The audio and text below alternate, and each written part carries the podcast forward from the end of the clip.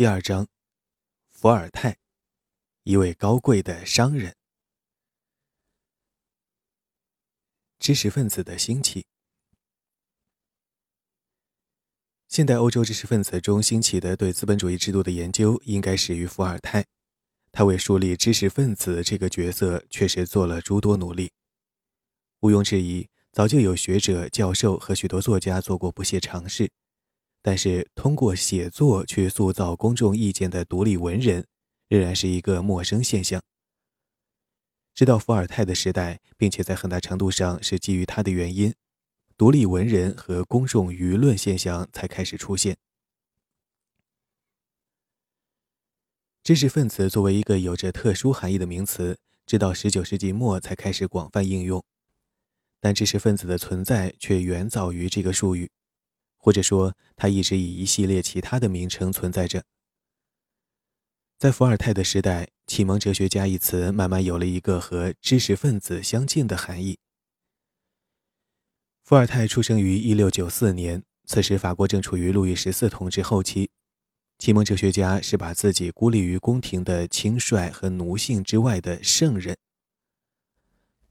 而到1778年伏尔泰逝世时，启蒙哲学家则是指对现存制度持关键性立场，并且努力探求相应的对公共舆论的作家。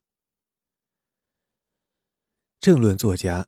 曾指在公共法律方面的权威人士，要求探寻通过定义术语去塑造公共舆论的作家。知识分子的兴起和公共舆论是同步发展的。雅克内克尔在伏尔泰逝世后成为法国财政总监，称公共舆论为。一种不靠金钱、警察和军队的无形力量，却对政府的政策产生有力的影响。正如伏尔泰给他在军队的同志达朗贝尔的信中所述：“人们大声疾呼反对政论家，这是正确的，因为如果舆论是世界女王的话，那么政论家就是统领女王的人。”一个作家去塑造公共舆论的能力，不仅取决于他所写的东西是什么，更取决于他是如何写出来的。伏尔泰的仰慕者和批评者都一致同意，他的影响力与从阅读他的文章中所获得的乐趣相关联。亚当·斯密是伏尔泰的仰慕者，在他家中一直保留着伏尔泰的半身雕像。他曾对到访的法国客人说：“以下引文。”伏尔泰的不可估量归因于他的理性，那些对于狂热分子和所有教派伪君子的狂风暴雨般的冷嘲热讽，让人们的头脑已经准备好了接受真理之光的洗礼，为的是探求每个有智慧的头脑应该去渴求的东西。在这件事情上，相比于那些最不景气的政论家的几乎没有人读的书，伏尔泰做的已经更多，其著作是写给大众的。所有人都应该拜读。以上引文，即使是埃德蒙·伯克这样一个认为伏尔泰的作品有恶性影响的人，也承认道：伏尔泰有愉快写作的优点，没有其他任何人能像他一样将亵渎和猥亵的语言如此完美的结合在一起。十八世纪，两个相互平行的社会发展。使得知识分子能够以一个独立自主的作家身份，投身于塑造公众舆论的事业中去。这两个进展分别是：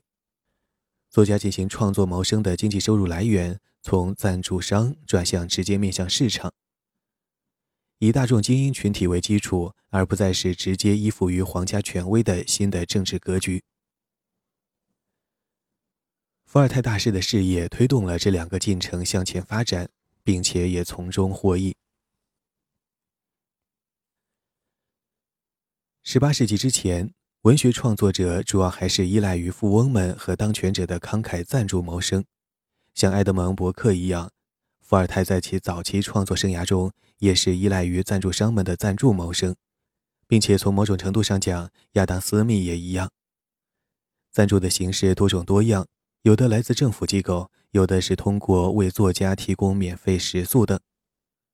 比如伏尔泰的早期成功史诗《俄狄浦斯》，首先获得了来自法国摄政王的抚恤金奖励。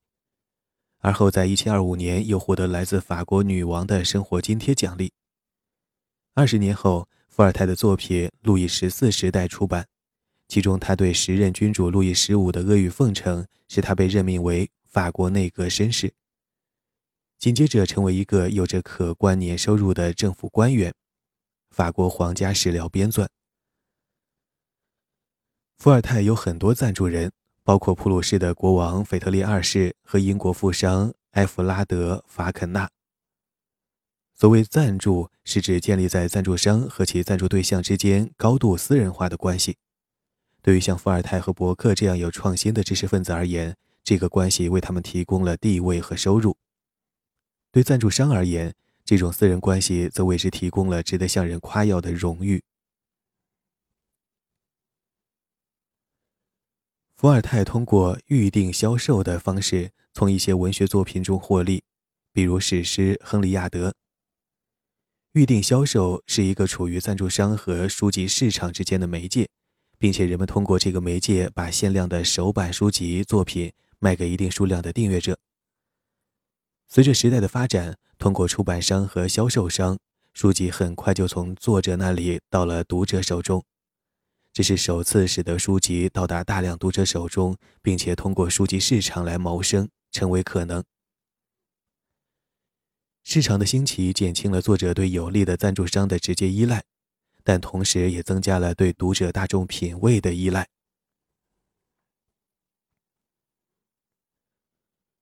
公众舆论是新的社会机构的产物，许多市民通过它才开始了解政府的公共管理问题。读书俱乐部就是其中一种形式。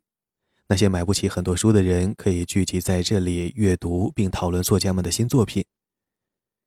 咖啡厅也起着相似的功能，他们提供多种书刊杂志供人们阅读，也提供了另一个传播新思想的地方。共济会组织在社会阶层中的地位较高，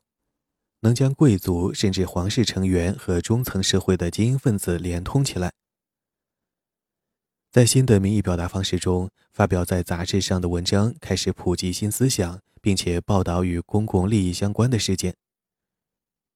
第一本这样的杂志就是创建于1711年的英国杂志《旁观者》，